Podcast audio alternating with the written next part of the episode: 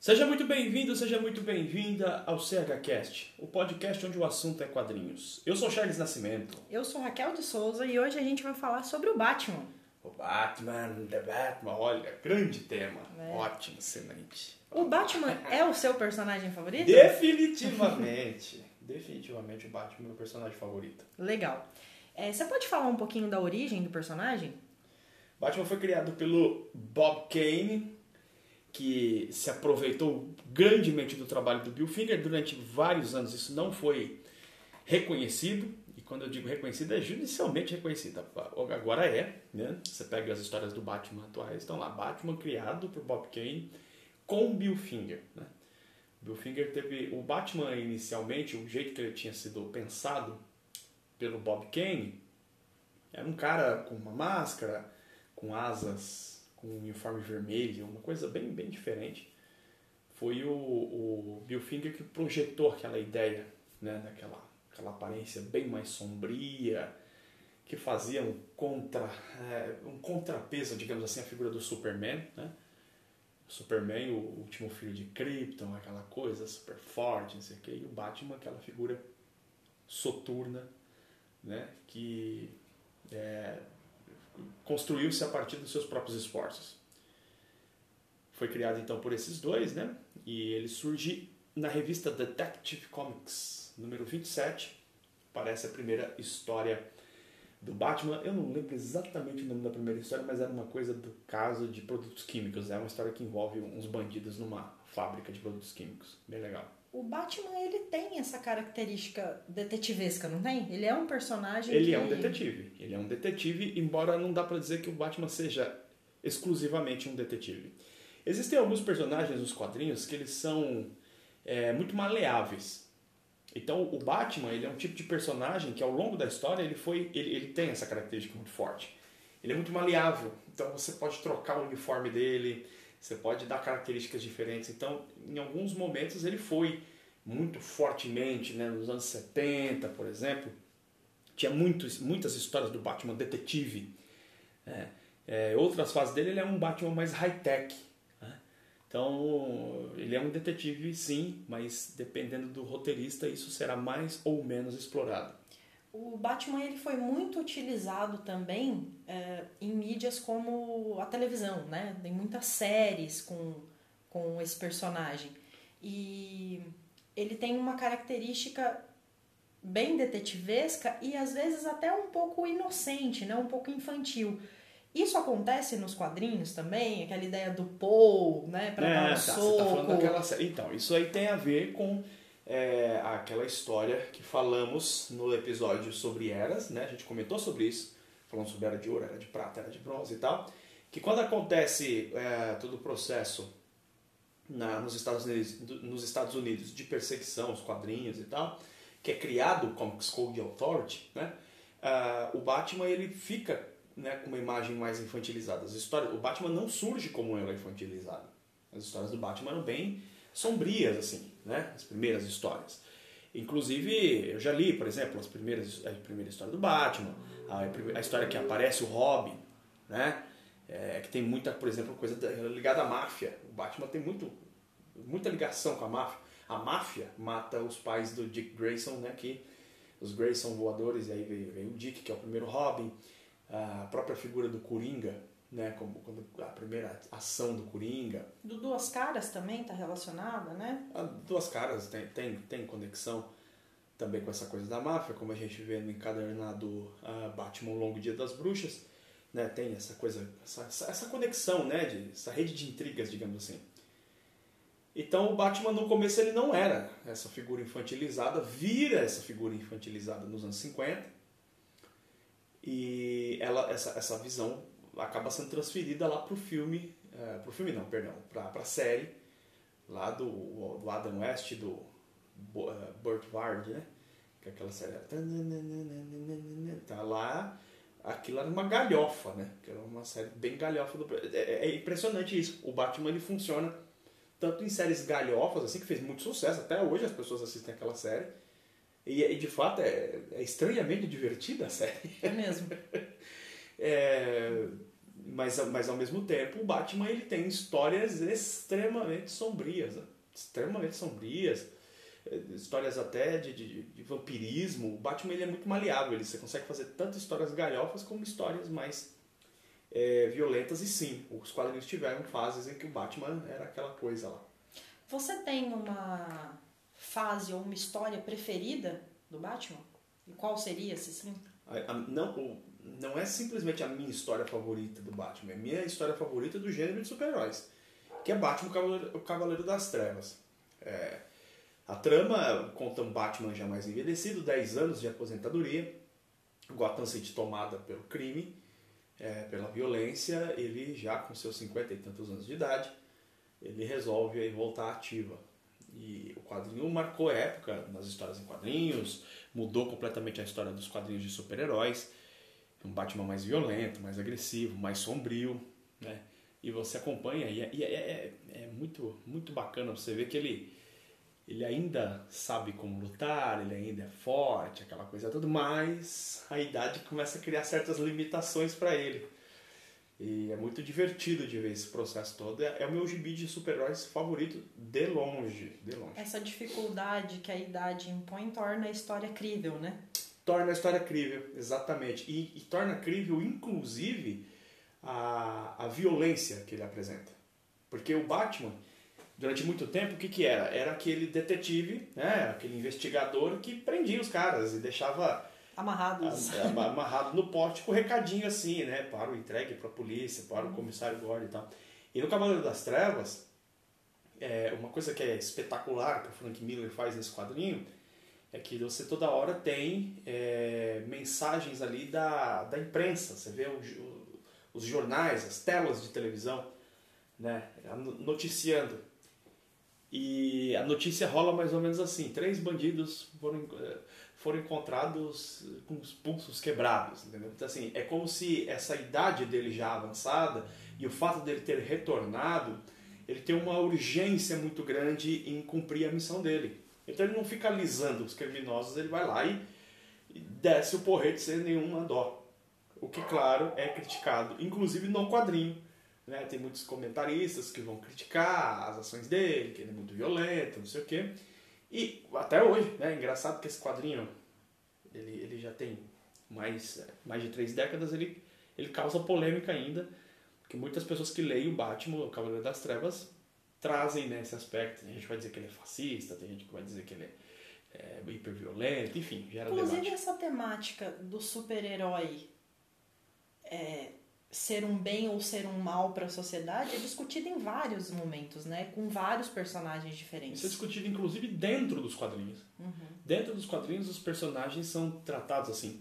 O Frank Miller no Cavaleiro das Trevas traz uma uma abordagem interessante nessa história de que o Coringa estava catatônico. Estava num hospital psiquiátrico completamente, né? quando ele ouve falar de que o Batman voltou à ação, aquilo é um gatilho para ele voltar ativa, mais violento do que antes, inclusive. Falando sobre isso, o Batman, e aí eu é uma percepção de alguém que não tem tanto contato assim com o mundo dos quadrinhos diretamente. É, vários personagens têm personagens que estão ligados a ele e que são interessantes. Então, por exemplo, o Superman tem a personagem da Lois Lane, certo. que é uma personagem interessante. Mas parece que o Batman tem uma galera toda e são personagens muito, personagens muito legais, né? O Alfred, o Alfred é uma figura muito bacana, uhum. o Fox é uma figura muito legal, É. todos os Robins que, né, enfim. Então, você pode falar um pouco desse Então, essa história de que o Batman é o cavaleiro solitário, esse negócio, é papo furado, né? O Batman, ele sempre, ele come... no, no início, é, as primeiras histórias do Batman era praticamente ele sozinho, né? Depois apare- vai aparecendo outras figuras é, e o núcleo, né, digamos assim, de, os personagens em torno do Batman vão aumentando muito. Então, assim, Robin tem um monte. tem vários, né? É, Batgirl tem várias também, né? É, tem Batwoman, né? E aí tem a- os policiais, tem o Gordon, que é uma figura... O Gordon é o primeiro parceiro. Na primeira história do Batman, o Gordon aparece. Né? O Gordon é, é um parceiro do Batman. É, então essa, o Batman ele acaba agregando muitas pessoas. Sem falar dos personagens da Liga da Justiça, né? E fica muito. Uma coisa que é bacana é que o Batman ele, ele consegue é, obter o respeito de todos dentro das histórias, todo mundo respeita ele, mas ao mesmo tempo todo mundo tem uma certa bronca dele. Porque ele, ele é um sujeito sinistro, né? Então assim, ele está sempre avaliando as pessoas, ele está sempre. Ele confia nas pessoas, mas confia criando planos de contingência para se precisar confrontar essas pessoas, ele saber o que fazer. Tem uma história uh, que eu gosto, não é a melhor história, nem tem, tem muita gente que detesta essa história, eu gosto, chamada Torre de Babel, a história da Liga da Justiça, em que as comunicações no mundo inteiro uh, começam a falar uma língua que ninguém entende, e isso é um plano para criar o caos no mundo. Tem um belo nome então, né? O é, quadrinho, bem... É. E a Liga da Justiça é derrotada facilmente. O grupo terrorista vai lá e derrota a Liga da Justiça facilmente. E quando você vai ver por que, que eles derrotaram, na verdade o que aconteceu foi que o senhor Hazal Ghul, que você conhece do filme, Hazal, embora no filme é bem diferente do quadrinho, mas enfim, o Hazal Ghul roubou, ele conseguiu roubar do Batman planos de contingência que o Batman tinha. Então o Batman tinha num lugar secreto planos exatos de como derrotar toda a Liga da Justiça. Hazal Ghul vai lá e usa esses planos e derrota toda a Liga da Justiça no final das contas, ali que consegue né, se restabelecer, o Batman consegue livrar a situação e eles conseguem se safar do problema, mas é, ele é expulso da liga. Porque assim, como é que a gente está vivendo com um sujeito que toda hora está revirando o nosso lixo e buscando um jeito de derrotar a gente? Então, é, essa é uma coisa interessante né, dos personagens em torno do Batman. Todo mundo adora o Batman e ama o Batman, ao mesmo tempo detesta, porque ele tem esse, esse comportamento. Né? E os vilões do Batman também são vilões muito interessantes. Ele tem um leque, né, de, de inimigos, de... É. O Coringa é o maior? Ah, definitivamente é o maior. Tentaram criar lá nos anos 90 o Bane, mas o Bane acabou se tornando uma, uma piada de mau gosto, né? Enquanto o vilão, o maior vilão do, do Batman definitivamente é o Coringa, porque se o Batman ele é essa essa figura que muito concentrada no que faz, muito que busca ter muitos planos, ele é muito cuidadoso, tudo para ele é muito bem arquitetado. O Coringa é o contrário, né? o Coringa é o caos. Então há esse encontro entre caos e ordens, podemos dizer assim. Né? É, então o Coringa não é o termo, o termo é galeria, né? a gente fala galeria de vilões. Né? A galeria de vilões do Batman é, é muito grande. Engraçado que o cinema não explorou nem, nem assim, explorou muito pouco das. Acho que o filme do Tim Burton tentou explorar uma quantidade significativa, né? Porque tem uma liga de vilões no filme, não tem? Mas é, aparece lá, né? Não, não do, do Tim Burton segundo, acho que é o segundo, né? Que já aparece o pinguim. É. Tem o pinguim, tem a mulher gato, que já não é mais vilã e tal. Mas tem vários outros, né? O, o Batman, por exemplo, tem o Chapeleiro. Ah, Chapeleiro, Chapeleiro Louco. Tem o Scarface, que é um, é um ventríloco, né? O Batman tem essa coisa. É, é, eu tava falando, né, que o Batman é um personagem muito mutante, assim, né? É, você consegue colocar muitos elementos na história dele. E é engraçado como que tem essa, esse aspecto circense. Os, a galeria de vilões do Batman, muitos deles funcionam como uma espécie de circo dos horrores. É o Coringa, Duas Caras, tem o Chapeleiro Louco, tem é, a própria figura desse, desse Scarface, né, que é um boneco que fala, né? O boneco bate no próprio dono, é uma loucura, né? Mas tem esses vilões assim mais internacionais, tipo Hazal né? É, e tem muitos outros, o Bane, que também é um cara que vive numa ilha, né? Aquela Santa Prisca. Uh, enfim, é um personagem muito interessante. Esse, esse tema da loucura é um tema que está bem presente, né? Nas histórias do Batman. O tempo todo. Tem o Asilo Arca, né? Que é uma instituição para doentes mentais. É, e assim, é. está em várias histórias também, é Sim. é sempre lembrado. O Batman é um louco? Não. Não, eu não, eu não concordo. Isso aí tem, tem vários autores. Recentemente, o Tom King, né, é escritor do Batman, colocou um pouco essa ideia de que o Batman é suicida, é, é louco. Eu, eu não, não gosto dessa abordagem. Eu acho que a abordagem do Batman, pra, é, você não consegue entender o Batman se não for pelo lance mitológico. O Batman, ele. É, vamos pensar no personagem. Ele sai de Gotham muito jovem para ir treinar pelo mundo. E ele adquire. Uh, que isso o, o Chris, Chris Nolan colocou muito bem nos filmes do Batman, lá, os dois primeiros, né? Ele passa pela jornada do herói, seria ele, ele, ele, passa pela jornada do herói, mas ele... Posso fazer só uma... Claro. Você pode falar um pouquinho da jornada do herói, pensando... Jornada do herói é aquele termo criado lá pelo Joseph Campbell, que era um mitólogo, um, estudava parte de psicologia também, muito influenciado por Jung, e psicanálise, né? E ele constrói ali as etapas que são visíveis em várias histórias, que é a jornada do herói. Aí tem várias etapas, é chamada para aventura, tem um momento de negação, aí vai para aventura, aí tem um momento que é do problema, da dificuldade, eu não lembro exatamente as etapas, mas seria uma sequência de eventos até o momento em que o herói chega a, a morrer, né, simbolicamente, ou de fato morre, e aí ele em algum momento volta mais poderoso, mais qualificado, Bom, um exemplo de jornada do herói é o Gandalf. Gandalf, ele né? deixa de ser o cinzento, e volta e, como branco. Como branco, e... quando enfrenta a sua maior sim, adversidade. Sim. Ele enfrenta o seu maior medo, né? Que é o, o Balrog lá, e cai na, naquele mundo inferior e sobe até a Torre dos Céus e lá ele derrota o demônio e ele passa a vir Gandalf o branco. É, então o Batman ele sai numa jornada em busca de, de aprendizado e para mim está muito claro, isso inclusive aparece em algumas histórias do Batman, ele, ele, ele desenvolve habilidades teatrais. Teatrais e que. De ilusionismo, né? De ilusionismo, mas que tem a finalidade de provocar, de criar um mito. Ele constrói com a figura dele próprio uma. É, ele, ele não tem como vencer os vilões só pela força física então ele constrói um. Ninguém mito. sabe se ele é humano, se ele é uma força, se ele tenta criar essa ideia, né? De... É. é tanto que teve, teve uma história recente aí da, da, da Liga da Justiça que causou até uma certa polêmica, porque a, a Amanda Waller, né, que é uma das agentes do governo lá, ela classifica o Batman como meta-humano.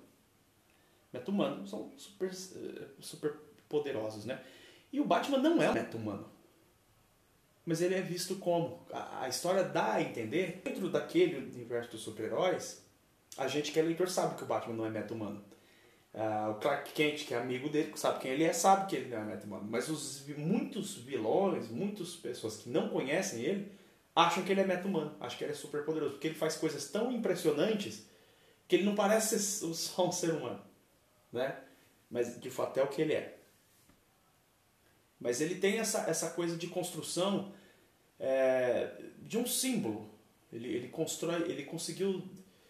E, e toda a história do Batman está ligada a isso, essa coisa do símbolo que aparece no céu, né, o morcego, essa conexão com o morcego. Ele é uma espécie de uma carranca viva.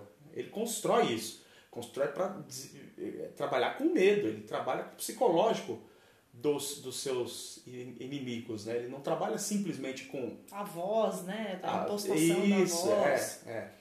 Tem até estudos, né? Tem aquele canal lá, Metaforando, onde o cara faz um estudo da posição do Batman. O fato dele só sair à noite, né? Que a noite por si só, além do, dos criminosos estarem atuando, tem também uma situação de é. gerar mais temor, né? Você não consegue ver direito. Então... E, ele fala isso nos quadrinhos o tempo todo, né? Ele fala criminosos são covardes. Ele trabalha com esse lance da covardia dos criminosos. Então, ele não é louco, ele é uma pessoa incomum. Ele é uma pessoa que pensa diferente. Ele é um personagem que anda por uma outra trilha. Me parece que isso torna o personagem muito mais interessante, e aqui vale dizer que o Chris Nolan, nos filmes dele, traz exatamente essa perspectiva de que o Batman é uma figura. É, ele é uma figura, será que dá pra dizer assim? É uma figura diabólica do bem. Ele é uma figura soturna, sombria, mas que é do bem. E por isso ele consegue lidar com as trevas. Não tem nada de loucura nisso. É extremamente bem pensado e calculado. É, eu vou falar um pouquinho de um outro filme que tem a ver com o Batman, mas que o Batman não é o personagem principal para poder fazer uma pergunta. É um filme bem famoso, que é o Coringa, né, o mais uhum. recente. Certo. É, ele traz o, o, o Coringa já existente, mas ele dá meio que entender que o Batman é que dá origem ao Coringa. E Coringa no filme do Coringa a sensação que se tem. é o Coringa da origem ao Batman. Perdão, o Coringa dá origem Certo, ao Batman, certo. exatamente. Aham. Essa relação ela existe? Um dá origem ao outro ou não? Eles são personagens que os caminhos se encontram. Esse, é, esse é um debate muito interessante. Eu acho que não. Mas é uma. Porque assim, a- uma das. A, a origem mais aceita do Coringa é o que aparece em Piada Mortal. E o Batman aparece no momento em que o Coringa cai, o homem lá cai no, no tanque de produtos químicos, numa fábrica de baralho, e vira o Coringa. Só que a gente já comentou isso aqui em outro, outro episódio.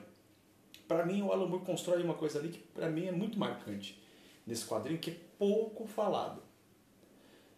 Que é um dos últimos quadros da história, que é quando o Batman vai conversar com o Coringa. E o Coringa, você percebe claramente que ele é capaz de ter uma conversa racional. Ele não é, ele não é patologicamente insano. Ele escolheu a insanidade. Esse aspecto aparece no filme do Coringa. Que ele, ele sim, ele é uma pessoa muito sofrida, sim, ele tem uma série de problemas, mas foi uma opção a insanidade. Não tô discutindo aqui a opção, por que ele tomou. No filme ele, é, pô, o cara sofre pra caramba e o cara assume isso, né? Ah, e, e, e essa... Mas é, é meio como se ele se encontrasse na insanidade, né? Na Isso. insanidade ele é livre, né? E aí Isso. ele percebe que num mundo ele vive preso, ridicularizado, humilhado, sem expressão. E no outro, ele é uma força. a própria ridicularidade dele de ser um palhaço, e no caso assassino, torna ele alguém livre na concepção dele. Né? Dito isso, é, eu entendo que as circunstâncias desencadearam o Coringa. Mas o Coringa, se ele não se pintasse, como acontece no filme, por exemplo, ele seria um assassino de outra maneira. Ele, é, talvez, talvez o Batman tenha influenciado no fato dele se fantasiar, alguma coisa desse tipo, mas eu não acredito que o, o criminoso é criminoso por causa de, de alguém que está fazendo o bem, a justiça e tal. Né? E agora, assim, esse, esse é um debate muito, muito longo, é um debate muito complexo, né? Porque tem essa história de que o Batman seria o causador, o criador de todas, de todas as vilanices. É bastante discutível isso. Eu acho que não. Mas é claro que influencia em, alguma, em algum nível. Talvez o modus operandi desses vilões, essa coisa de querer derrotar o Batman vira uma obsessão. Sem dúvida isso pode acontecer, mas se não houvesse o Batman, a criminalidade diminuiria. Nos quadrinhos isso não acontece. Nos quadrinhos, quando o Batman sai de cena, a criminalidade não, não diminui, ela só aumenta. Entendeu? Então, é, tem algum nível de conexão entre o Batman e o Coringa, mas eu não acho que o Coringa tenha existido por causa do Batman. E Talvez- nem o contrário. e nem o contrário. É, O contrário é assim, não. O Batman ele foi criado não por conta do Coringa, mas por conta da criminalidade, por causa da morte dos pais dele. Certo. É, tem uma série do Batman antiga, que não é essa que você citou, que eu sei que você assistiu, é, que o Batman luta contra inimigos japoneses. É a cinesérie de 1943. Essa, exatamente. Aí eu queria que você falasse um pouquinho sobre se o Batman, ele, assim como alguns outros personagens, por exemplo, o Super-Homem, é, que o Super-Homem ele pode ser utilizado politicamente, né? Como Aham. é, um símbolo nacional estadunidense. O Batman ele também tem, ele, a imagem do, do, do personagem Batman foi utilizada em determinados momentos, período de guerra, é, ele teve essa. Teve, a gente comentou sobre isso lá naquele podcast sobre as eras, né? Era de ouro, era de prata. Que na Segunda Guerra Mundial ele foi utilizado, né? Tem, tem uma capa, por exemplo, de quadrinho onde você vê o imperador do Japão, Hitler e Mussolini é, com a cara num lugar, sabe aquela lance de jogar torta, que o sujeito borra só o rosto lá e alguém joga torta? Ele tá com a cara lá e os caras estão jogando, mas não é torta, é pedra. E quem tá jogando é o Superman, o Batman e o Robin. Então Batman foi usado é, em histórias de guerra, da Segunda Guerra Mundial. Posteriormente, eh, nós tivemos histórias assim, por exemplo, o Batman é, perseguindo ex-criminosos da Segunda Guerra Mundial. Nos anos 70 teve histórias assim, né? Ah, eram generais nazistas ou coisa do tipo e que tinham fugido e que eram criminosos e o detetive Batman vai lá laçar o, o meliante. Agora, o Batman como símbolo norte-americano, não. Isso não, não, não aparece é, com essa força. O Batman não tem essa força. Pelo contrário, o personagem frequentemente, as histórias dele, ele é visto como uma espécie de é, ele é um problema para o governo Batman. Ele é um problema para o governo, porque assim, ele auxilia na, na, na, queda da criminalidade, ele atua de forma ilegal, então ele quebra várias leis, isso está claro. Por isso que ao longo... Ele não respeita muito a jurisprudência, né? Não respeita. Ele atua de uma forma ilegal com o Gordon, né? O Gordon tem que ficar passando um pano ali porque ele atua de uma forma ilegal com o Gordon. E vários quadrinhos, incluindo o maravilhoso Cavaleiro das Trevas, mostra a polícia caçando o Batman. Ele é caçado porque ele é visto como um justiceiro e é, do ponto de vista legal, assim, né, da, da lei e tal, ele não, ele não deveria existir. Não pode existir um vigilante que age pelo princípio da justiça que ele mesmo estabeleceu. E aqui que está um ponto, eu estou batendo, falando muito dos filmes, né? Mas é porque eu fico muito revoltado com aquele filme do Zack Snyder, que ele coloca o Batman assassino. Isso é, isso é, isso é uma. Isso é um, isso é um insulto. Né? Não, não, tem, não tem como você colocar o personagem dessa forma, por quê? A força do personagem está exatamente no fato de que ele poderia, ele tem os recursos para matar, para destruir, para fazer, mas ele tem um senso de justiça tão, tão forte, tão bem construído, que ele não faz isso. Né? A justificativa do diretor na época foi assim: não, vocês estão reclamando disso, mas pô, o personagem tem que evoluir. O que, que evoluir, cara? Pelo amor de Deus, esse cara não lê quadrinho, não é possível. Em contrapartida do Nolan, a história começa a desandar com o Hazal Gu justamente é, quando ele se nega, né? É uma coisa completamente diferente, porque o Hazal Gu quer que ele execute um crime. Ele aprende tudo com o Hazal Gu, ele luta, é muito. Não, ah, muito bonito, muito bonito. Você aprendeu tudo que você podia aprender com a Liga dos Assassinos. Agora mata o cara não vou matar. O Batman, no próprio filme, ele pode até evitar salvar alguém. Ele não salva o Hazal Mas e ele verbaliza isso. Ele verbaliza mesmo. isso. Eu não sou obrigado a te salvar. É. Mas ele não executa, ele não é um executor. Ele não mata. Ele se recusa. O Batman, em várias histórias, inclusive, é citado que ele tem, ele tem uma certa. Ele não gosta de arma. Ele não gosta de pegar em arma. Ele, e faz sentido, porque os pais dele foram assassinados e ele tem isso muito, muito vivo na cabeça dele. Ele tem uma certa rejeição de arma. A arma é vista por ele como uma coisa de, de covardes, né? De, ele tem essa, esse senso dele muito forte. Então, ele acaba sendo um problema. No Cavaleiro das Trevas, inclusive, tem um momento em que o presidente dos Estados Unidos, que claramente é o Ronald Reagan, conversa com o Superman e fala: aquele seu amigo lá de Gotham tá me dando trabalho, vai lá pegar ele. a famosa luta entre Batman e Superman acontece porque o Superman vai, a pedido do presidente dos Estados Unidos, fazer o Batman se comportar. E o Batman não se comporta, né? Ele não aceita determinações governamentais, estatais, ele sequer se preocupa com isso. É, ele não está interessado em respeitar as leis estatais em benefício de políticos, não. É, tem um hobby mais marcante? Cada um tem o seu. Eu tenho um profundo carinho por ler histórias antigas do Batman quando é o primeiro hobby. É o Dick, porque o, o Dick é o, o primeiro que é o primeiro. E por ele ser malabarista. Então tem muitas histórias que essa coisa dele ser um malabarista ganha um contorno interessante. Que é, ele é um pestinha, ele é um capeta. Né? É, assim, os vilões ficam doidos com ele porque não consegue pegar ele, ele é muito rápido, ele é muito, é muito flexível.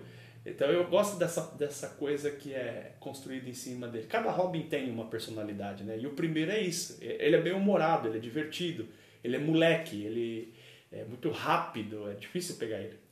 Nos últimos filmes é, sobre o Batman, o Robin não tem aparecido. E nas últimas publicações, as últimas histórias sobre o Batman, o Robin ainda, os Robins, né, continuam aparecendo ou não? Continuam, Robins são firme e forte. Atualmente o Robin é o Damian Wayne, que é o filho do, do Batman. É, é, é ele é filho do Batman, né? Numa, ele foi meio que, como é que eu vou dizer assim, gerado meio que de proveta a partir das células do Batman e tal, com uma filha, foi gerado pela filha do Hazal Ghul, que é a Talia al que ela é apaixonada pelo Batman, né? Ela chama ele de amado. Toda vez que ela vê ele, é meu amado. E ela cria, e aí nasce o Damian, né? A ideia do, do quadrinho é que o Damian foi treinado pela Liga dos Assassinos.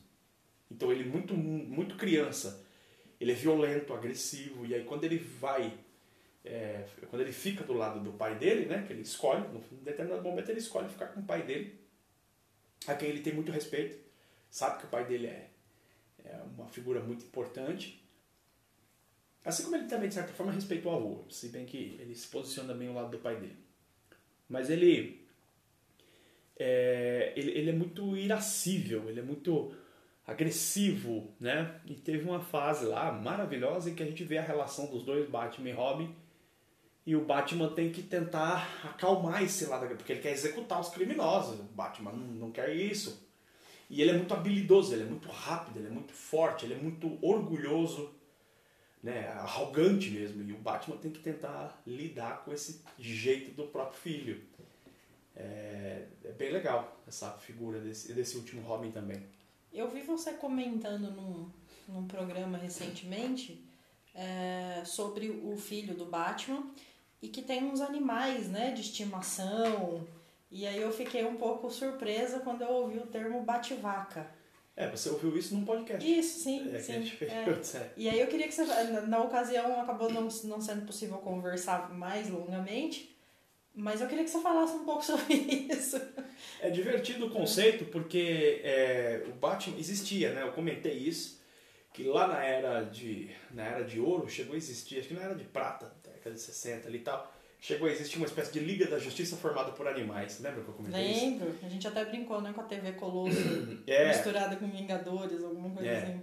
E o Grant Morrison, Grant Morrison, ele escreveu uma longa fase do personagem e essa fase que ele escreveu do personagem, ele trouxe elementos lá da Era de Ouro, da Era de Prata. Quem não sabe o que é, vai escutar lá o podcast Era de Ouro, Era de Prata.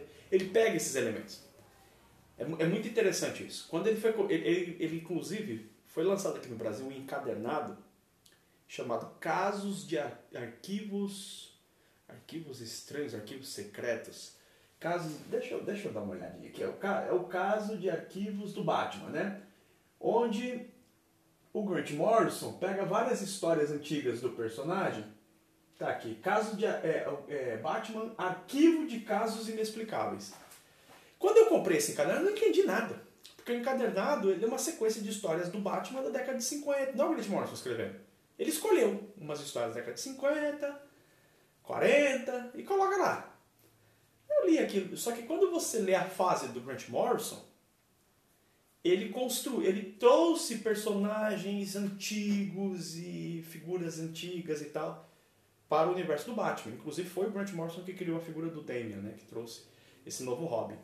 E aí construiu dentro dessa ideia de trazer coisas lá, de, construiu esse negócio de que o Damon é, é, é, orgulhoso, é agressivo, violento em vários momentos, mas ele se afeiçoa a uma vaca, ele salva lá uma vaca e aí tem a bate-vaca. ele, ele bota uma capa na vaca, entendeu? Assim, é claro que o Grant Morrison teve o bom senso de não colocar a vaca em ação, como antigamente se colocava, né? O Baticão enfrentava lá pegava uns bandidos e tal.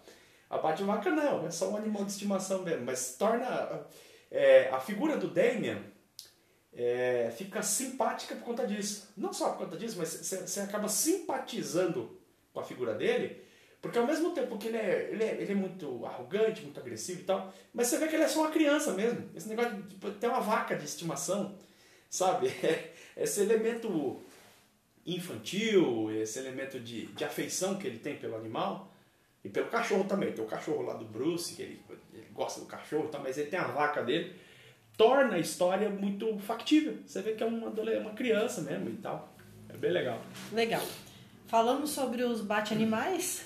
É. E o, os objetos do Batman? Ele, ele usa muitas coisas, né? Ele tem muitos truques. Quais são os objetos mais famosos? Ah, é o Batmóvel, né? O Batmóvel que foi construído. Uh, tem, tem, algumas coisas, né? Por exemplo, não dá para falar do Batman sem falar da Batcaverna. Sim. A Batcaverna foi criada nessa cinesérie que eu comentei em 43. O primeiro episódio, o Batman prende um inimigo e bota dentro de uma caverna cheia de morcego. É ali que nasce a Batcaverna. E essa Batcaverna tornou-se uma das coisas mais bacanas, né? Porque assim. Desculpa, só pra. Essa série tá disponível no YouTube? Tá, tá disponível no YouTube. Todos são 15 episódios, eu acho, onde o Batman enfrenta um vilão que só existiu nessa série, não apareceu depois, chamado Daka. Um japonês, um espião que tava. É legal, eu assisti a série inteira, eu me diverti. É claro o sentido político da série ali e uhum. tal, mas eu me diverti. É... Então, o Batman tem essa coisa né, que eu estava falando. É, é, muito louco como que o Batman ele tem essa, essa, essa, esse fator mitológico. Porque olha só, onde é que é o quartel-general dele? Não só, ele tem vários, né, mas o principal. É uma caverna. É uma caverna cheia de morcego. Quer dizer, uma coisa pré-histórica, mas que ela é toda high-tech. Olha que, né, essa, essa mistura de, do pré-histórico com o que há de mais moderno e tal. E ali o Batman tem de tudo, né? Então o Batman tem vários Batmóveis, ele tem. É, ele tem lancha, ele tem submarino, ele tem moto, ele tem avião, tem jato, tem o Bat-helicóptero. E isso sempre foi assim. O Batman desde desde lá da sua origem. Ele tem um cinto de utilidades. Tem o cinto né? de utilidades. É claro que esses elementos foram sendo desenvolvidos. O Batmóvel não, não, não, aparece logo de cara.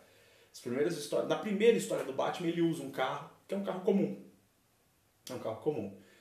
E posteriormente ele foi, né? Essa, essa questão foi sendo aperfeiçoada e criou. Óbvio, e tem vários Batmóveis, né? Ao longo da história. Tem gente que coleciona as miniaturas de todos os Batmóveis e tal. Você pega, por exemplo, o Batmóvel da série da década de 60, é completamente diferente do Batmóvel dos filmes do Tim Burton, que é completamente diferente do Batmóvel, por exemplo, do filme do Nolan, que é quase um tanque de guerra e tal. É bem legal essa, essa coisa desse, desse, Os utensílios, desse, né, é, que o Batman equipamentos tem. que ele tem e tal. E sempre tem aquela coisa, né? Tudo cheio de senha, tudo criptografado, tudo conectado. É, enfim, né? Muito legal mesmo. Você fica pensando como é que o Alfred consegue programar tudo aquilo. E aí era sobre o Alfred que eu queria falar um pouquinho também. Tem algum momento que explica-se de onde o Alfred vem, origem o Al dele? O, Alfred ele surge nas histórias, salvo engano, na década de 40. E no início da década de 40. E quando ele surge, ele era diferente do que ele é hoje. Ele era um, uma figura rotunda, era um gordinho atrapalhado, sabe? E que vivia fazendo, fazendo umas é, bobagens, assim. Era um cara meio atrapalhadão. Era um alívio cômico da série. E, inclusive, existe uma história antiga que eu nunca li. Eu sei da existência dessa história, mas eu nunca li. Existe uma história em que se conta como que o Alfred emagreceu. Ele fez um bate-regime. É, tem uma história antiga que. Porque os caras mudam lá o personagem, né? Pegam aquela figura. E aí tem uma história lá que conta como que o Alfred emagreceu. E o Alfred foi ganhando novos, novos status ao longo do tempo, né? Então assim, de um tiozinho atrapalhadinho gordinho, ele foi virou um sujeito que assim, é um mordomo, fiel à família, mas que, por exemplo, tem conhecimento de campo de batalha, tem é, sabe, sabe, mexer sabe, com tecnologia. Sabe mexer com tecnologia, sabe mexer com medicina né, médica e também é um grande estudioso na arte do teatro. Ele também é, ele conhece bastante de teatro, bastante culto. Inclusive nos quadrinhos o Alfred tem uma filha, né?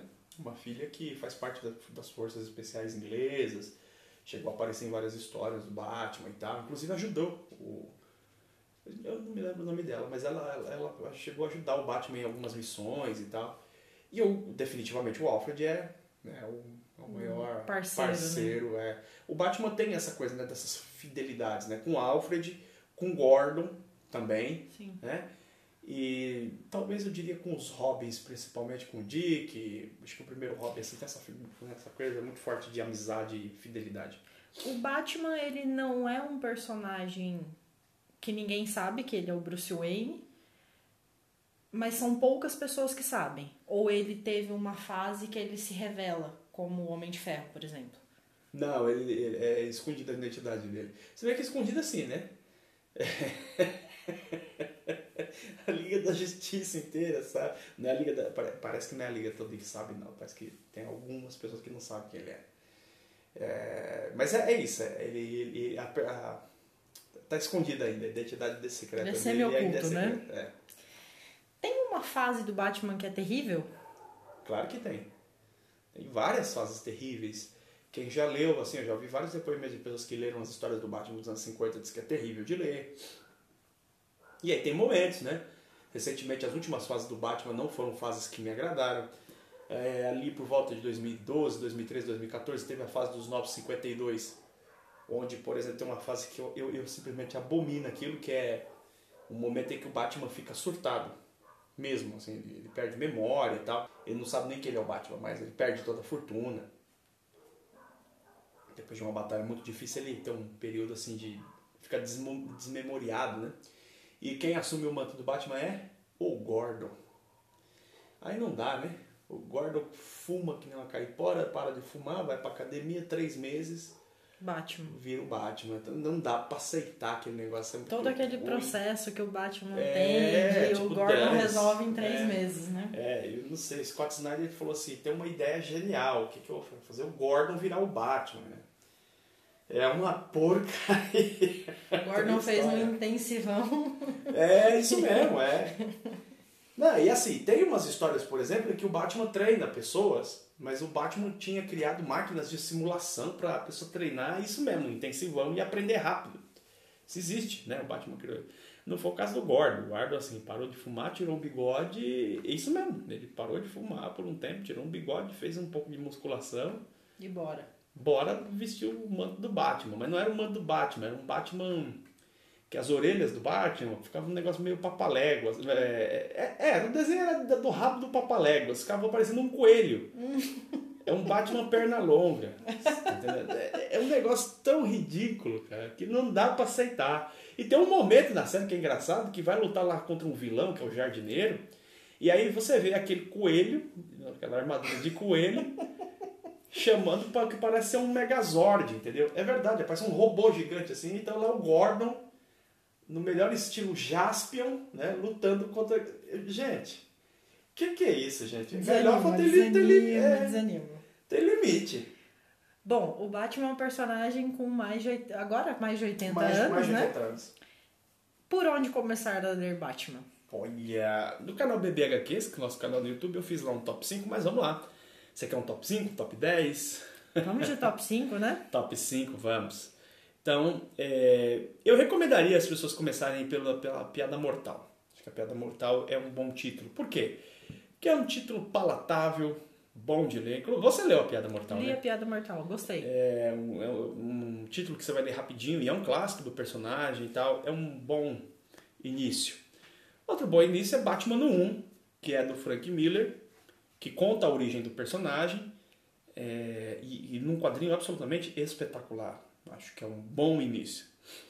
A editora Panini recentemente, aí, acho que é coisa de um ano atrás, relançou um quadrinho que é um tanto quanto subestimado do Batman, mas eu recomendo ler esse também. Chama-se Batman, no original é Batman The Cult, Batman o, o culto, né? Culto. Seria, Uhum. Na tradução seria, mas pra gente aqui é Batman o Messias que é uma história que eu acho muito louca, em que o Batman ele, ele é capturado por um, uma seita de um diácono chamado Diácono Blackfire. Esse cara consegue criar nos esgotos de Gotham uma comunidade de pessoas e, que são drogadas e enganadas e aí ele junta essas pessoas para, enfim, tomar Gotham City. E é bem legal, é bem legal a história. Batman Messias é uma boa indicação também. Um quadrinho uma, uma história mais recente do Batman que eu acho legal é Batman Corte das Corujas, que apresenta um grupo, tipo assim, um negócio. Não é uma seita, mas é um clã secreto dentro de Gotham, que eram as corujas. E aí mostra que muitos séculos existe uma luta entre os morcegos e as corujas em Gotham. Dessa coisa da mitologia e tal. E o Batman enfrenta a corte das corujas, é bem legal. E em quinto lugar, eu recomendaria uma das histórias é, que deram base para o Chris Nolan fazer o melhor filme de super-herói de todos os tempos, melhor filme de super-herói de todos os tempos, na minha opinião, é o Batman das Trevas, o segundo filme do Chris Nolan, né? A gente adora esse filme, a gente é. já assistiu várias vezes. O filme, cada vez que eu assisto, eu gosto mais dele. E esse quadrinho chama-se Batman, o Longo Dia das Bruxas, que é logo no, no momento ali, aparece um assassino que está matando pessoas da máfia, né?